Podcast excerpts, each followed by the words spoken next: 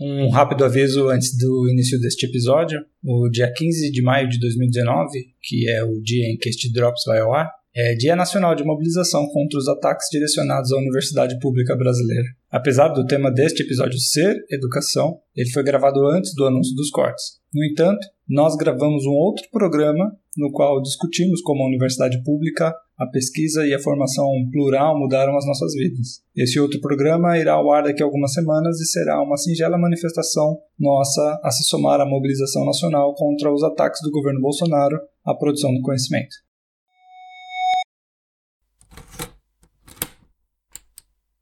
E agora você fica com Fora de Prumo Drops.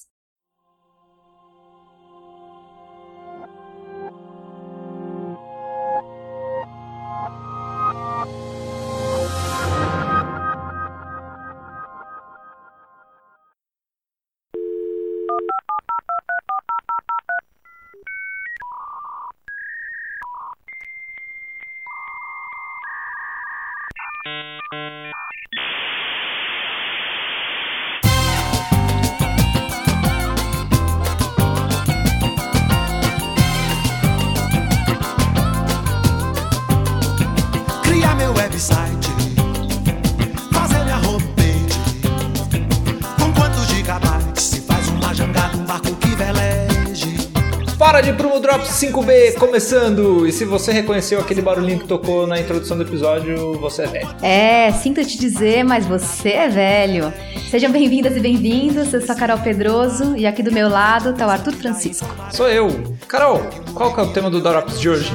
O tema de hoje é ensino à distância na arquitetura e no urbanismo. E aí, o que, que é ensino à distância para você? É quando você mantém uma distância mínima de 10 metros do professor. Então, desde os anos 80, a turma do fundão já É, faz ensino à ensino à distância. Isso. Legal, então tá todo mundo sabendo o que é. Não, mentira. É quando a gente aprende uma matéria ou aprende algum conhecimento pela internet. Ah, beleza, legal. E me fala quem que participou dessa vez. É, o, a conversa foi eu, Gabriel Fernandes, o Victor Dariano e a Natália Gaspar. Mas antes das pessoas ouvirem, como é que elas podem fazer para entrar em contato com a gente e se inteirar do que a gente está fazendo, mandar cartinha? Se quiser falar com a gente, estamos nas redes sociais, Twitter, Facebook, Instagram, ou se não, manda um e-mail, uma cartinha para contato arroba. Muito bem, vamos lá. Um hacker mafioso acaba de soltar um vírus pra atacar programas no Japão.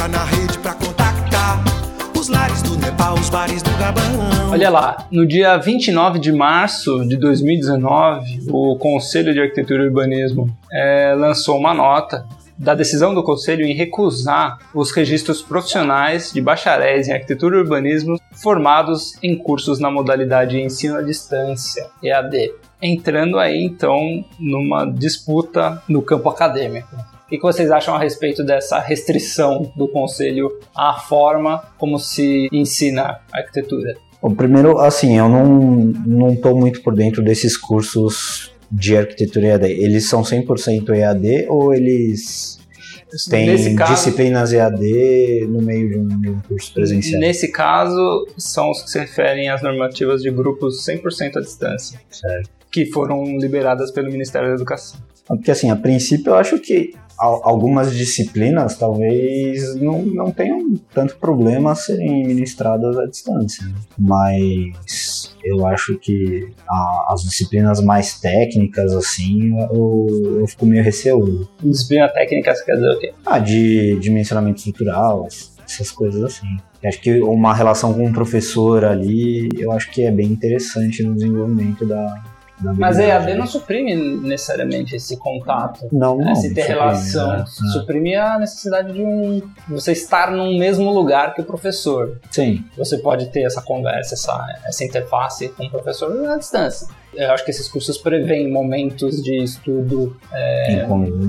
É, ele prevê com- Isso, prevê momentos de estudo separado, né, onde o aluno baixa um conteúdo, assiste, faz um exercício a respeito, e momentos de remoção de dúvidas, assim, né, onde tem um encontro com professores por plataformas de, de encontro online. Então, eu acho que isso não, isso não é retirado, não é essa esse contato que não vai ter, mas você não vai ter mais a infraestrutura da instituição dando suporte ao, ao estudante ali. Então não vai ter uma maquetaria, vai ter um laboratório de ensaios. Uhum. É, no nosso caso, né? O que a gente está pensando aqui. Sim, sim. Não vai ter, talvez, dinâmicas de grupo, né? No momento do aprendizado. De- Deve ter alguma coisa parecida também, alguma, algum contato com os outros alunos.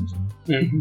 Eu, como, como eu falei, não, nunca fiz um curso EAD, então não sei exatamente como, como funciona, mas imagino que deva ter também, além, além do contato com o professor à distância, contato com os outros alunos. Eu queria per- perguntar para vocês que dão aula o, o que, que vocês sentiriam se parte das aulas que vocês deram ou dão é, fosse transformada em ensino à distância. É, então, eu acho que o, o, o assunto é, eu acho que ele é mais complexo do que ele parece, né? Assim, eu sou, eu faço curso, eu sou aluna de cursos EAD, então, para mim, muitos os cursos que eu faço, em que eu sou estudante, eles funcionam. E como professora, eu sou professora de projeto, ou mesmo de assuntos técnicos em que os alunos têm que fazer um exercício, eu acho assim, um projeto, é possível um profissional, estou pensando um profissional de arquitetura, ou mesmo os profissionais da construção civil, das áreas técnicas, é, é possível que um profissional faça um projeto sozinho? Qualquer projeto? É possível. Só que o, o ensino de projeto e, e o que a gente quer ensinar para o estudante, que depois ele vai ter na prática profissional dele, é que o projeto ele é muito difícil de ser construído sozinho, porque você parte de uma ideia para chegar num local, de- num ponto à frente. Como é que você chega sozinho? Será que todas as suas ideias elas bastam? Eu entendo que a ideia é alguma coisa que precisa ser trabalhada e discutida. Então, sem a- o trabalho em equipe, sem um trabalho presencial, que, vi- que inclusive vivencia o espaço, im- impede o conflito, que é uma coisa importante em sala de aula, né? É, é do conflito que você tira aprendizado, que você en- enxerga o outro, que você cria empatia, que você discute ideias e melhora as suas ideias, você vê o outro, você vê a ideia do outro, você confronta ela com as suas ideias. E se a gente está falando de projeto, está falando de um profissional da, da arquitetura e do urbanismo, como é que esse profissional vai pensar a cidade é uma vida em sociedade, né? A vida em sociedade, ela é muito mais complexa do que só uma questão técnica, que a gente lê um artigo, lê um relatório e descobre, ah, juntando A mais B numa experiência, num trabalho científico, com método científico, a gente chega num resultado C, num entendimento C. Ela é muito mais complexa do que isso, a vida em sociedade. Então, se a gente está falando de um curso superior em que as pessoas vão, vão não aprender exatamente os, o que fazer, ou os como fazer, porque isso é um conhecimento técnico, tanto as pessoas que fazem curso de ensino médio têm conhecimentos técnicos iguais, ou até mais afinados do que um profissional de ensino superior, mas a gente está falando de um profissional de nível superior, que é uma pessoa que entende os porquês, ou entende como fazer as perguntas necessárias para lidar com uma questão urbana, com uma questão social, né? A gente está falando de questões que são estratégicas, né? Um profissional que vai lidar com questões estratégicas. Não é possível essa pessoa chegar em conclusões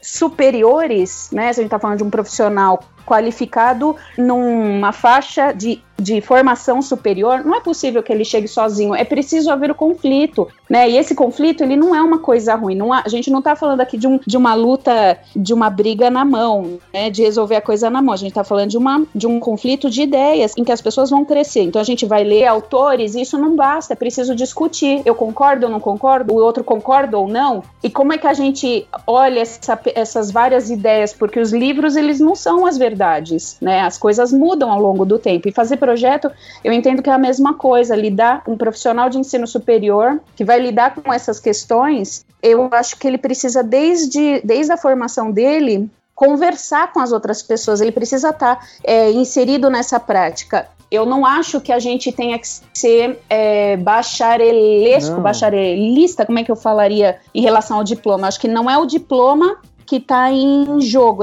é, é a prática, né? Então, é, é o modo como essas pessoas foram formadas. Se a gente pensar que a- mais para frente a gente vai querer discutir a- como que a nossa profissão se organiza no Brasil, que é a partir de um e é como que ela é regulamentada a partir de um conselho, e a gente talvez queira discutir como que seria uma ordem que os profissionais fariam uma prova. De qualquer maneira, o aprendizado ele precisa ser mediado. Ele é mediado pelas outras pessoas, né? A gente vive em sociedade. Acho que é- eu acho acho que para começar é isso. Se o curso EAD, ele, assim, eu acho que ele é complexo, né? O curso EAD poderia ser válido? Talvez essa pessoa ela faz uma preparação EAD, depois ela vai para um escritório onde ela vai, ela vai se encontrar numa situação de conflito, de debater com os colegas, e depois ela vai fazer uma prova de ordem para receber, para ter habilitação para trabalhar. Aí eu acho que é, uma, é um mundo mais complexo, né? Eu acho que por enquanto é isso que eu penso.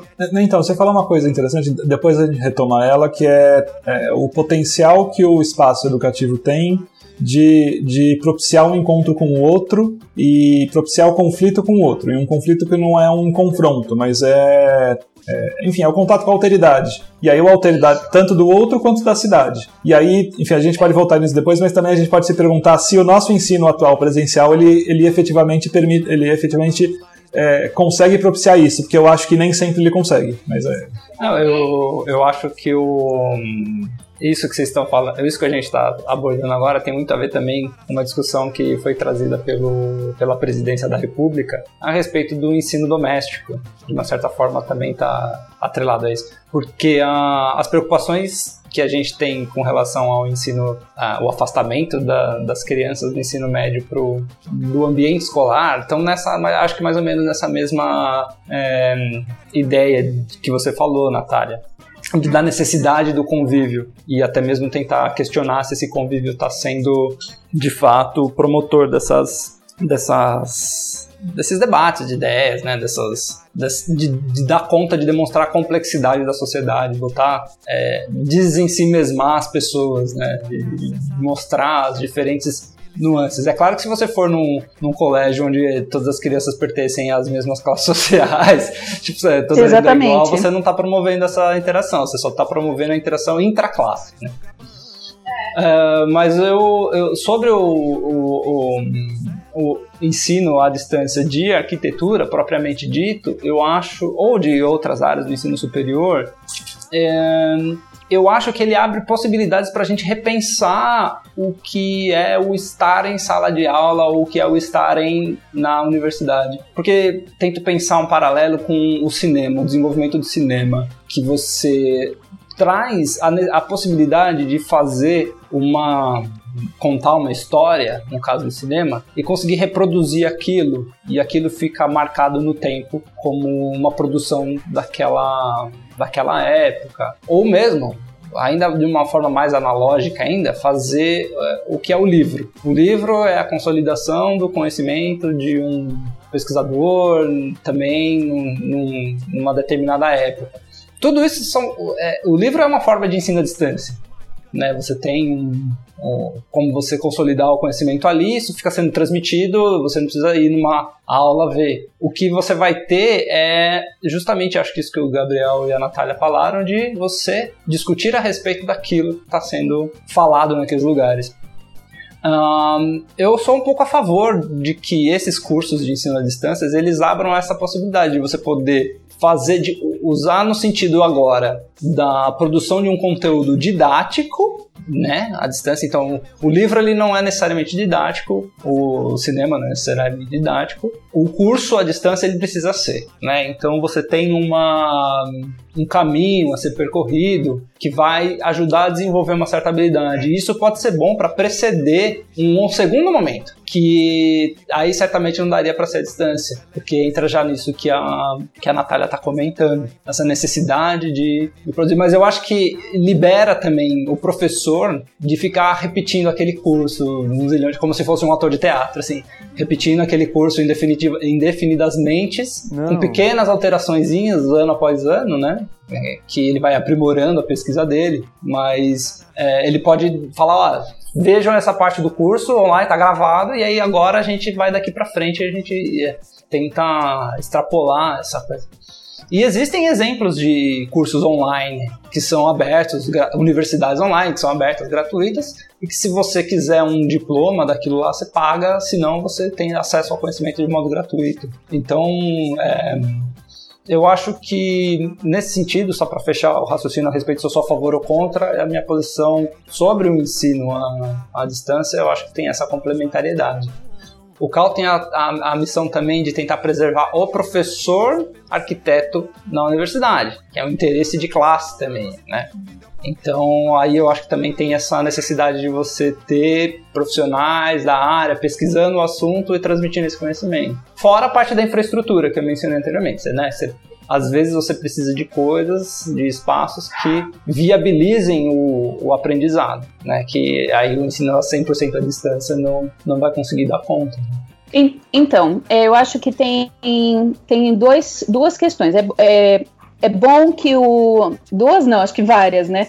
É bom que o ensino, o, ensino à distância ele pode ocorrer em, é, de várias maneiras, ele pode, né? Mas a gente precisa entender também que tem, tem aí um projeto de precarização da atuação dos, dos professores, né? Então, eu acho que é muito mais fácil que um trabalho de um docente seja mecânico, né, e repetitivo e chato à distância do que presencialmente. Eu, eu discordo um pouco do que você falou. Arthur, pelo menos na minha prática, assim, é, dando aula de projeto, então eu tô, eu não chego em sala, pelo menos eu não dou aula, não chego em sala e falo, vocês vão fazer isso aqui. Eu espero a resposta dos alunos, porque quem vai desenvolver o projeto são eles. Então, cada aula foi única, né? em cada aula eu trouxe aquilo que o momento precisava, que os alunos precisavam, né? Eu tenho um planejamento do local onde eu, que, eu pretendo chegar com os alunos, o que, que eles precisam desenvolver, eu apresento isso para eles. E dentro daquilo, eu dou liberdade para eles escolherem que projeto eles vão fazer. Então, vai ter equipe que vai pesquisar alguma coisa. Por exemplo, uma equipe já pediu para mim, falou, professor, a gente gente quer fazer um projeto de uma creche. Eu nunca fiz um projeto de uma creche, então a vivência com os alunos me proporcionou também um, um aprendizado que eu não tive. Outra equipe falou, professor, eu quero fazer um projeto de um de um quiosque na praia, em que vai ter um restaurante. Eu já fiz um curso de projeto de cozinha, mas eu nunca fiz um projeto de cozinha. Então, eu tive que, é, que reviver o aprendizado com eles de novo, pegar o material que eu tinha, discutir com eles, achar coisa nova. Então, cada aula é única e eu acredito que em outras áreas isso também acontece. E aí a gente está falando de um projeto de precarização, a gente está falando de grandes é, empresas que estão comprando, adquirindo instituições que vão jogar fora profissionais doutores altamente qualificados. É, que, é, que a gente sabe que fazem isso, eles jogam fora o profissional depois que passa a, a, a inspeção, a auditoria do MEC, para contratar é, precarizado outros profissionais que vão dar aula. E aí a gente está falando de vários alunos que também estão desembolsando um, um, valor alto por mês, porque não é barato acessar uma infraestrutura de uma universidade, de uma faculdade, que vão ter um curso ruim e, e parte do, do, da grade vai ser online. Como é que está esse professor lá do outro lado, né? Assim, ou é só um vídeo com uma voz eletrônica falando, porque eu já fiz curso desse jeito. É, Para mim, cursos desse jeito já foram suficientes? Já foram. Mas porque eu já tive, eu já tive, eu tenho a vivência é, é, presencial em várias outras em vários outros momentos da minha vida profissional, né? E aí eu acho que também a gente tem que falar do, da, né, da alteridade, da construção da alteridade, da, do conflito. Então, a gente que fez uma faculdade de elite, uma das melhores faculdades, a gente que teve a oportunidade de, de frequentar uma das melhores universidades que tem no Brasil, a gente a gente se viu no meio do conflito. Eu me vi no meio do conflito porque eu vim, eu venho de um local que não é a realidade da maior parte, pelo menos no momento em que eu fiz a faculdade, não era a realidade da maior parte da, das pessoas lá dentro. A maior parte das pessoas lá dentro pertence à classe média alta. Então, para mim, foi uma coisa diferente. Eu, eu, ao longo do tempo, eu fui percebendo que eu não era o problema não estava comigo exatamente, né? É, o problema estava é, que talvez eu fosse uma estranha no ninho, né?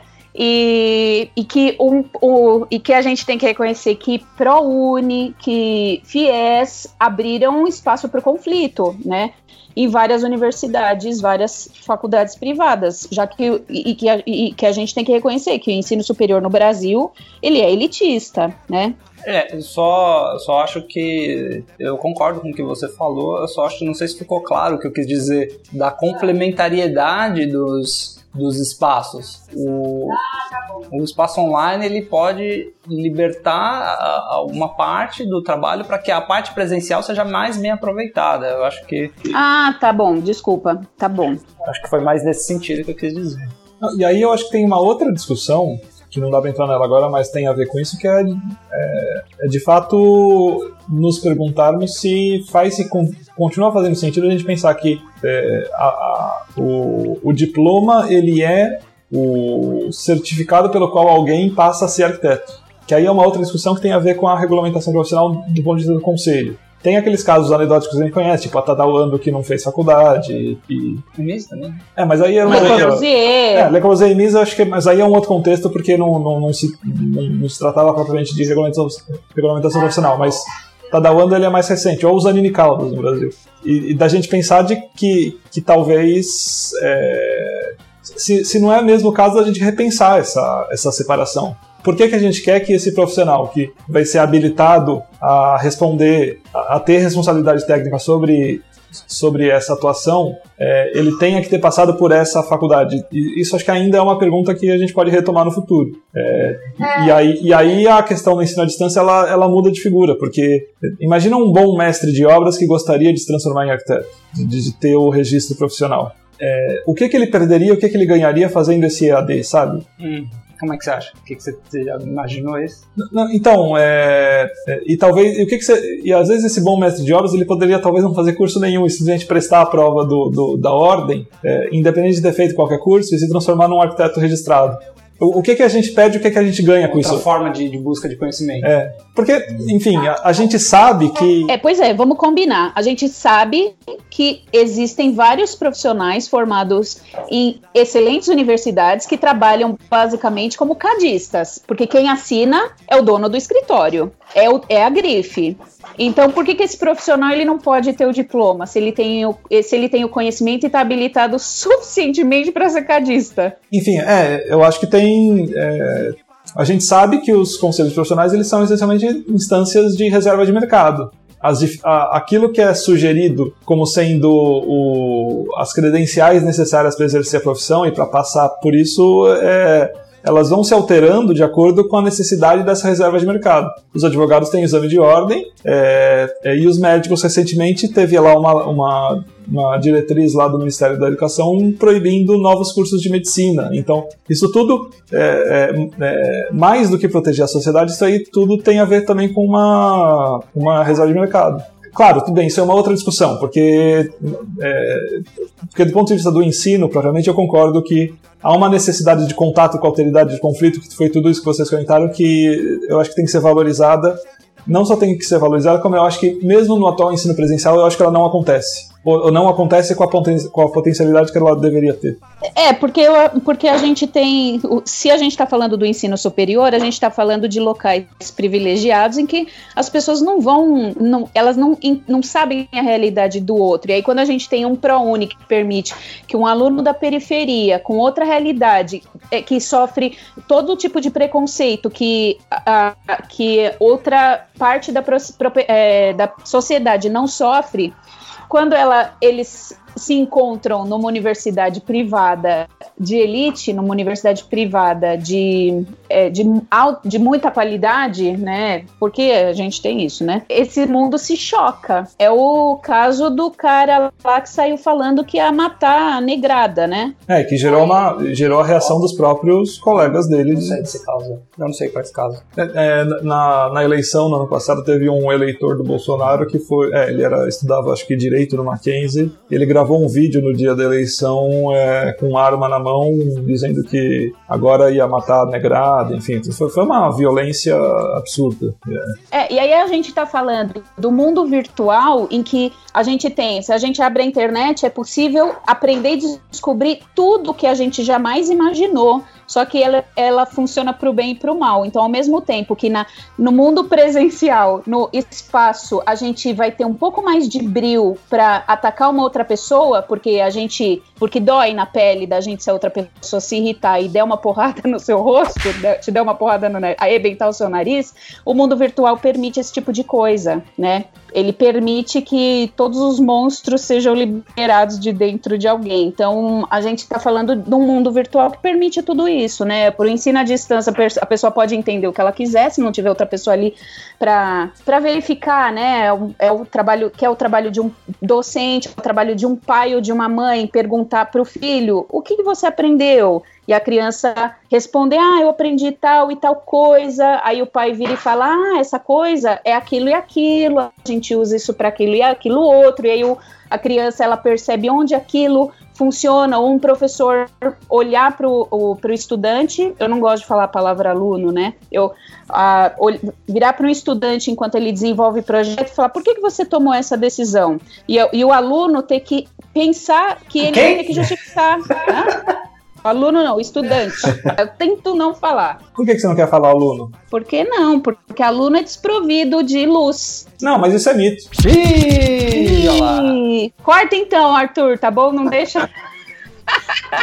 Bom, voltando, voltando. Eu, eu achei que era por uma questão de tentar deixar os dois no mesmo patamar, assim, de que o estudante é uma pessoa igual você, só que naquele momento ela está no, no papel de estar estudando alguma coisa. Eu também go eu gosto de entender desse jeito, porque eu, eu sempre falo para os estudantes no final do semestre, eu sempre agradeço eles no final do semestre, falando que eu aprendi muito com eles. Eu sempre falo, eu espero que vocês tenham aprendido muito comigo e digo que você, eu aprendi muito com vocês. Talvez eu tenha aprendido mais com eles do que eles tenham aprendido comigo, porque é sempre assim, é sempre uma troca, né? Eles trazem, eu sempre brinco e falo, vocês sabem o que é uma casa. A gente já ouviu isso de professor também na faculdade. Vocês sabem o que é uma casa, vocês sabem o que funciona, o que não funciona. Vocês sabem o que vocês gostam, o que vocês não gostam na casa de vocês, né? Porque é isso, que funciona o que funciona até no prédio da escola, e por isso a vivência do espaço é importante, né? Você está sendo funcionalista. então, ué, mas para uma certa sociedade isso pode até existir, né? Bom, então, para um certo momento da sociedade isso pode, pode ser verdade, algumas coisas podem ser verdade, funcionar ou não, né? Bom, então, mas voltando, o professor é aquele que vai verificar o, o desenvolvimento do conhecimento do estudante, de que maneira? Então, o meu aluno está fazendo projeto, ele, eu, o meu estudante está fazendo projeto, e, e ele toma uma decisão, eu pergunto para ele, por que, que você tomou essa decisão? Você percebeu que isso vai, vai acarretar nisso? E aí ele tem que justificar, eu pensei nisso sim, só que eu estou pensando que isso vai é, responder, isso vai ajudar de, de uma outra maneira. Porque não pode ser de graça, é disso que a gente está falando, né? De tomar decisão. A gente está falando de. É, se a pessoa está fazendo um curso superior, ela vai tomar decisões. Ela vai tomar decisões que vão impactar na vida das outras pessoas. Ela tem que entender mais do que como, é, como, se, como fazer ou o que fazer, ela tem que entender o porquê fazer aquilo, né? É, eu entendi. Eu só tô achando assim, é, o ensino à distância, ele não. Ele pode colaborar é, com isso. Pode, é, não, não necessariamente você precisa de um ensino presencial para essas coisas. Não, ele pode colaborar com isso, mas com esse contexto que ela está falando de precarização do trabalho, e sobretudo precarização do trabalho do professor, que vira só um, um, um nome numa tabela, isso de fato não acontece mesmo. Uhum. É, e aí talvez entre a necessidade de você regulamentar como é a produção desse ensino à distância também, né? Não sei atualização do conteúdo também. O ensino à distância não quer dizer que você está é, congelou, parou aqui em 2019 e agora não tá tudo que existe sobre arquitetura vai ser congelado nos, nos vídeos de ensino à distância da Croton. E aí a, a, a, pesquisa no campo não evolui mais. Eu acho que abre mais espaço para pesquisa, na verdade. Você esse tempo também pode ser compartilhado com outras áreas. Mas aí é claro que precisa ver, será que a instituição privada enxerga o desenvolvimento dessa pesquisa? Tem essa missão? Hoje, hoje no Brasil as as universidades que têm essa missão são as universidades públicas. É, do que a instituição privada são poucas que, que se propõem né, a, a produção científica. Então, que, não, eu ia comentar que eu concordo que o ensino à distância ele já ocorre em várias maneiras. Se a gente pensar que vários docentes numa universidade, eles vão se apresentar para os alunos numa primeira aula, vão fazer uma explanação do que, que é o assunto e vão marcar determinadas reuniões em que os alunos vão se encontrar, já tendo lido o texto, já tendo analisado coisas que o professor pediu, para depois esses encontros de debate existirem, o ensino à distância ele já, já acontece. É o que você falou, o, o cinema ele pode ser um ensino à distância, ele pode ser. A gente assiste um filme para depois debater ele. Né? Tem coisas que não necessariamente precisam ser feitas em conjunto. Ler um livro, a gente precisa estar dentro da sala de aula para ler um livro. Esse momento acontece depois, fora, né?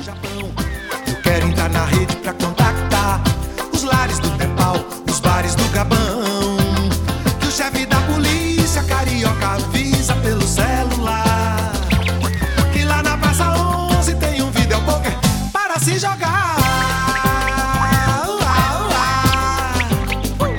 E neste episódio ouvimos Pela Internet, de Gilberto Gil. Confira a nossa playlist no Spotify.